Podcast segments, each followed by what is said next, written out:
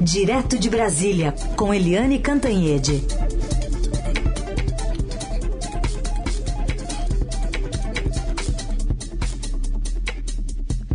Oi, Eliane, bom dia. Bom dia, Raíssa, Carolina, ouvintes. Oi, Eliane, bom dia. Vamos falar sobre essa disputa de forças aí que acaba vindo à tona com essa disputa pela vaga de ministro do Tribunal de Contas da União. O presidente Bolsonaro tem seu indicado, o presidente do Senado tem outro e tem ainda a Cátia Abreu. Pois é, o... primeiro vamos explicar um pouquinho o que, que é o TCU rapidamente, porque todo mundo acha que o TCU, Tribunal de Contas da União, é um tribunal superior, como, por exemplo, o STJ, né, o Superior Tribunal de Justiça. Não é. O TCU é um braço do Congresso Nacional para fiscalizar o dinheiro público, para fiscalizar as contas da União.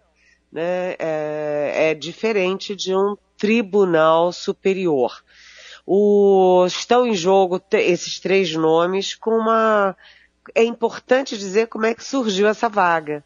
É que o presidente Jair Bolsonaro, que a gente sempre diz aqui, né, botou a mão na Polícia Federal, inclusive é investigado pelo Supremo Tribunal Federal por ingerência política na, na PF. É, ele também botou a mão na, na Receita Federal, no COAF, é, no próprio STJ, onde ele está cheio de amigos, na própria PGR, Procuradoria-Geral da República, que está fazendo todo o jogo dele. E o presidente decidiu que estava na hora também de botar seu dedão lá no, no Tribunal de Contas da União. E aí ele conseguiu pegar um dos ministros e transformar em embaixador. Os embaixadores não precisam ser necessariamente de carreira. Em geral são. Mas você, o presidente da República, pode indicar gente fora da carreira diplomática, fora do Itamaraty. E foi isso que aconteceu. Então, assim, o presidente abriu ali uma vaga no Tribunal de Contas da União e tem esses três candidatos. O Fernando Bezerra, que é líder do governo e é senador por Pernambuco, pelo MDB de Pernambuco, tem o apoio do presidente Jair Bolsonaro. O Antônio Anastasia, que era do PSDB, que foi governador de Minas, que é muito respeitado é, no Senado Federal, tem apoio do presidente do Senado, Rodrigo Pacheco. E a Cátia Abreu é uma líder ruralista, ela é, é uma mulher muito guerreira, muito vamos dizer assim, muito respeitada dentro do Congresso e ela consegue ter apoios fortes. Por exemplo, ela tem apoios no PT, tem apoios no PP, ou seja, na esquerda é, lulista e na direita bolsonarista, do PT ao PP. Tem apoios também parte do próprio MDB do Fernando Bezerra, porque ela apoiou firmemente a candidatura de Renan Calheiros à presidência do Senado. Ele perdeu, mas registrou o apoio dela, que foi firme no plenário, inclusive brigou no plenário pelo é, apoio ao Renan Calheiros. E é, então a coisa está muito dividida, gente. Eu falei com algumas pessoas do é, legislativo, do executivo, do judiciário e ninguém está apostando. A decisão é incerta e não sabida. O primeiro, a primeira sabatina, o primeiro evento é uma sabatina na Comissão de Assuntos Econômicos, é, agora de manhã, e depois vai para o plenário para decidir entre um dos três. Tradicionalmente, historicamente, o, o nome para o TCU é escolhido por acordo. Os candidatos negociam, sentam numa sala uh, e fecham um acordo em torno de um dos nomes. Mas nesse caso não está pintando isso não. Está pintando é votação mesmo, todo mundo indo para o pau. E aí, só para concluir, quem for vai ajudar a votar as contas do governo Bolsonaro e, por exemplo, aqueles cartões corporativos do presidente da República, da presidência da República, gasto com viagem, gastos qualquer gasto, né? Os cartões corporativos que são usados a rodo aí e que no governo Bolsonaro têm sido mantidos é, basicamente sobre sigilo. Então é uma vaga importante, é uma vaga de muita conveniência do presidente Bolsonaro e a briga tá feia. Vamos ver o que que dá. Bom, vamos falar também sobre o ministro da Saúde, as voltas com esse novo ataque hacker. Parece que, aliás, não foi, né, Eliane, só a questão envolvendo o registro de casos, de vacinação. Agora, um segundo ataque que pode ter afetado CGU, Polícia Rodoviária Federal, algo bem mais preocupante. É, e no, no próprio primeiro ataque na sexta-feira, o nosso Estadão publicou em manchete que havia tido também um ataque ao próprio Ministério da Economia. Ou seja, tem uma quadrilha de hackers aí que está testando limites. Né? É, joga lá no, no, na, na, na, no registro de vacinação, depois joga no Ministério da Economia, depois vai ampliando o raio de ação. É isso que o, o general Gusteliano do, do GSI, Gabinete de Segurança Institucional, chama de games. Né? Pode ser uma garotada brincando de ataque hacker para ver o seu limite, o seu poder de causar aí, de invadir os, as contas mais fechadas da República. Mas o fato é o seguinte, tá uma bagunça sem fim, né? O, a, o, esse mais um ataque hacker. Ontem, quem tentou pegar seu atestado de vacina não conseguiu. A Advocacia Geral da União pediu para o Supremo Tribunal Federal rever a decisão do ministro Luiz Roberto Barroso que determinou a exigência de passaporte vacinal, ou seja, de comprovação de que as pessoas tomaram vacina. Né? As companhias aéreas que têm que pedir no embarque, né? na hora que você vai embarcar, na hora que você vai fazer o check-in, tem que pedir o atestado, não estão pedindo. É, é, uma bagunça, tá maior confusão. E aí, é, não custa lembrar que o Reino Unido anunciou ontem a primeira morte pela cepa Omicron, como a gente falou aqui ontem, inclusive. Então a Omicron, a Omicron que é considerada mais leve, ela já matou uma pessoa lá no Reino Unido, ela está ampliando muitos casos de internação, ela contagia rapidamente. E, além disso, as pessoas continuam morrendo. O Brasil está com uma média móvel muito baixa, né, caindo, em, é, em, caindo, né, todo, todo dia, mas, atenção, ainda morre em torno de 200 pessoas por dia aqui no Brasil de Covid-19. Portanto, está muito confuso, uma bagunça danada, e por trás de toda essa bagunça tem o presidente Jair Bolsonaro. Porque o presidente Jair Bolsonaro é contra as vacinas, não se vacinou, ele não, se não vacinou porque não quis mesmo, porque ele é contra as vacinas e ele agora voltou a falar no tal do kit Covid, aquele negócio lá de cloroquina, sei lá o que. Ou seja, é, a confusão começa no presidente Jair Bolsonaro e se amplia por causa do presidente Bolsonaro, gente.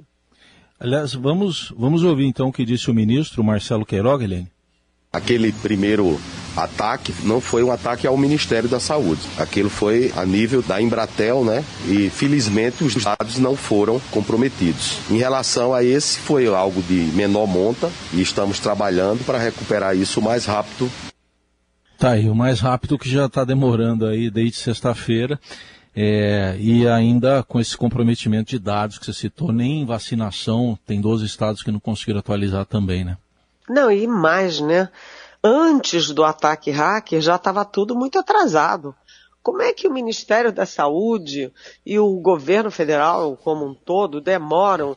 É, Segunda-feira da semana passada iam decidir como é que eram as regras para entrar no Brasil.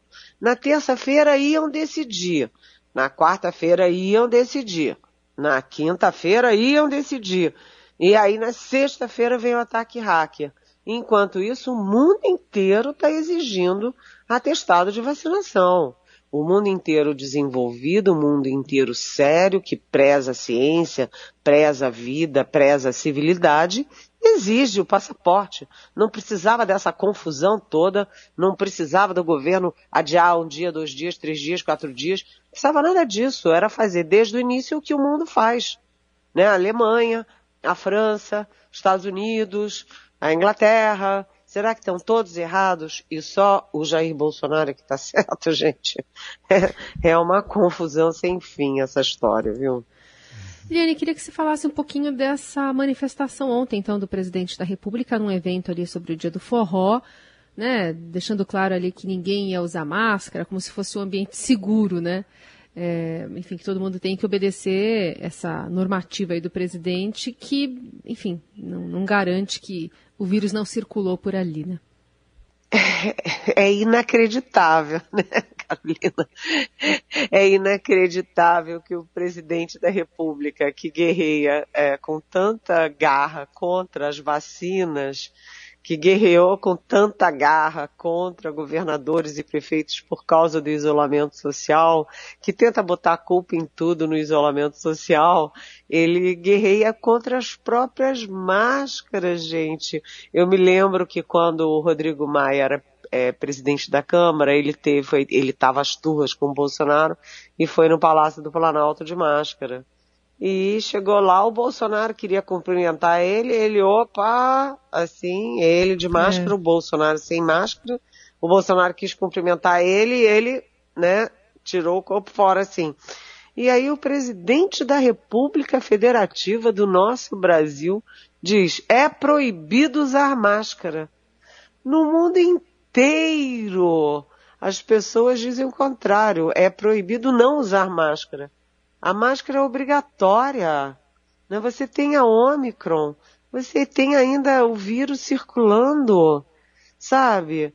É, é inacreditável, gente, o presidente da República é, falar essa frase. Essa frase é uma. A gente tem uma coleção de frases do ano de 2021 inacreditável, porque aquela do do Queiroga é bastante, ela, ela compete bem, né?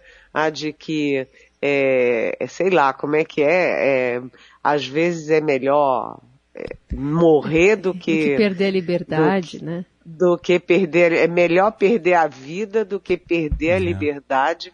Um médico, ministro da saúde falar isso já era, ela parecia campeã. Mas até o último dia a gente vai ter surpresa, porque essa do Bolsonaro é proibido usar máscara, sinceramente. E o presidente, inclusive, né, é, fez aquela live com uma fake news que é uma fake news assassina, né, dizendo que uma universidade da Alemanha tinha feito uma pesquisa dizendo, concluindo que as máscaras faziam mal às crianças. A própria Universidade da Alemanha des, desmentiu o presidente da República. Ah, gente, é, é, é, incrível ter que falar isso, entendeu? Ter que falar que o presidente da República combate máscaras em meio a uma pandemia em que o mundo inteiro usa máscaras. Aliás, sobre esse assunto, né, Eliane, ontem o PGR, Augusto Aras, se manifestou, disse que não precisa investigar isso aí, essa fake news. É, o, o nosso PGR, o nosso Procurador-Geral da República, Augusto Aras, conseguiu esse, esse primor aí de pedir ao, a, ao Supremo Tribunal Federal para rever a abertura de inquéritos contra o Bolsonaro. Mas, na verdade, não foi contra esse caso específico das máscaras da Universidade da Alemanha. Não, aquela foi uma outra das muitas fake news do presidente da República. Nesse caso, a PGR está pedindo para o Supremo Tribunal Federal rever a abertura de inquérito pela outra fake news do presidente Bolsonaro, que é aquela fake news dizendo que havia é, pesquisas no Reino Unido, na Inglaterra, é, dizendo que pessoas que tomaram a segunda é, dose da vacina contra a Covid estavam tendo HIV. Ele fez uma conexão entre as vacinas e o HIV. Significa o seguinte, o presidente da República estava dizendo à população brasileira, ora, não toma vacina não, hein? Senão você vai ter HIV. E agora o presidente da República, além disso, ele diz que o amigo dele, o Hélio Negrão, que é deputado do Rio de Janeiro, está internado uh, com embolia pulmonar porque, e sugere insinua que ele adquiriu essa embolia por causa da vacina. Olha, gente, é. Doutor Bolsonaro tá que tá mil por hora. Voltou com tudo, não apenas contra o Supremo, mas voltou com tudo contra a máscara, contra a vacina, contra qualquer tipo de combate à Covid que continua matando, internando e contaminando o mundo afora. Eliane Cantanhede agora respondendo perguntas dos ouvintes. O Adriano Agapito, Eliane, ele está perguntando sobre esses recentes ataques, que até você já comentou aqui, do presidente Bolsonaro ao ex-ministro Sérgio Moro. Ele pergunta se isso não seria um tiro no pé, porque eh, não reforçaria que a saída de Moro do governo foi por interferência na Polícia Federal? O Adriano pergunta.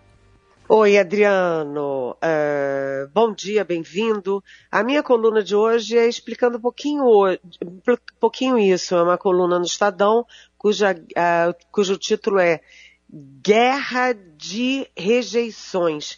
A eleição de 2022 vai ser uma guerra de rejeição todo mundo atacando todo mundo. Você não vai ficar vendo as pessoas falando o que, que querem para o seu país, para consertar tudo isso que foi tão destruído nos últimos anos. É, ao contrário, vai ficar todo mundo destruindo todo mundo. E por que, eu explico ali um pouquinho, por que que o Bolsonaro ataca o Moro? Porque ele está vendo que o Moro está chegando perto. Né? O Moro, ao se lançar candidato à presidência, coisa que muita gente não acreditava, né? ele já rapidamente foi alçado ao terceiro lugar da disputa. O Bolsonaro está em segundo, muito atrás do Lula, e ele está vendo ali o Moro na cola dele. Além disso, o Moro saiu do governo, como Heisen lembrou, uh, acusando o Bolsonaro de ingerência política na Polícia Federal para defender filhos, amigos e líderes e aliados. Portanto, no, o Bolsonaro diz que o Moro não aguenta 10 minutos ou 10 segundos, sei lá, de embate com ele. Mas há controvérsias, porque o Moro tem munição contra o Bolsonaro. Então, na verdade, começa a guerra ali para quem vai para o segundo turno contra o Lula, que está consolidado, pelo menos nas pesquisas. Aliás, nessa semana tem novas rodadas de pesquisas aí. Vamos ficar de olho vivo, né, Adriano? Tem outra pergunta de um ouvinte que mandou um áudio para a gente, o Dani Alves. Vamos lá.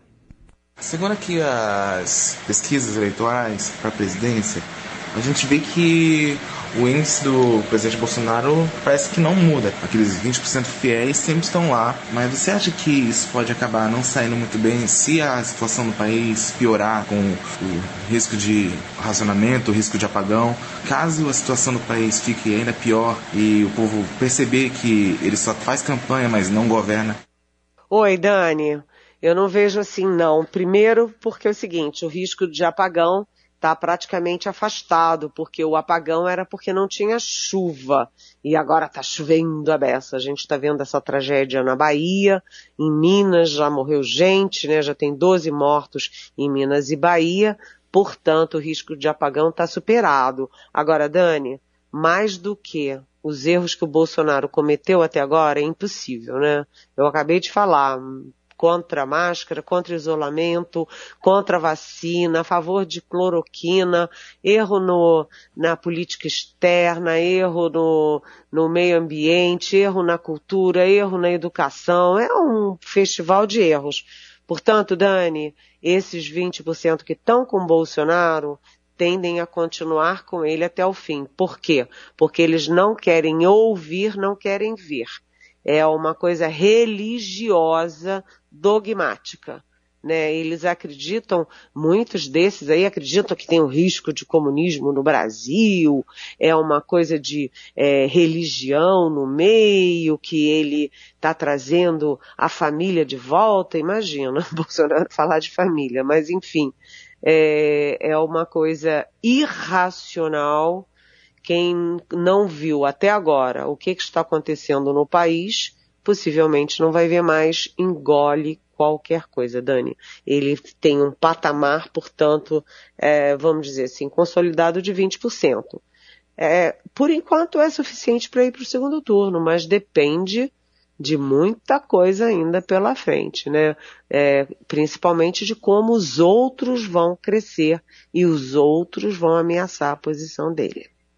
Eliane Cantanhede respondendo as perguntas dos nossos ouvintes. Amanhã tem mais, mais assuntos, mais coisas direto de Brasília e também as dúvidas que os ouvintes estão de olho em eleição, Eliane? Muitas Boa. perguntas que estão chegando de olho nesse cenário eleitoral para 2022.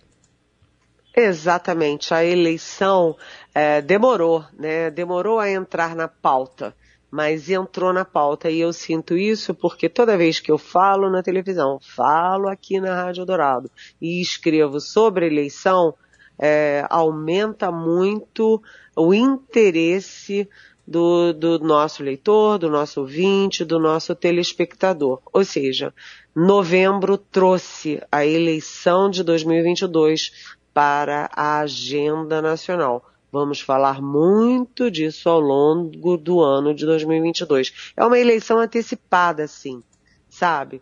Mas com personagens tão fortes como Lula, né, que inclusive já foi preso, como Bolsonaro, que guerreia contra vacinas, é, Moro, que foi o ícone da Lava Jato e agora, é, enfim, está sendo derrotado um atrás do outro lá no Supremo. Então são personagens muito, vamos dizer, muito emblemáticos e isso torna a eleição também muito emblemática. Obrigada, Eliane. Até amanhã. Até amanhã. Beijão.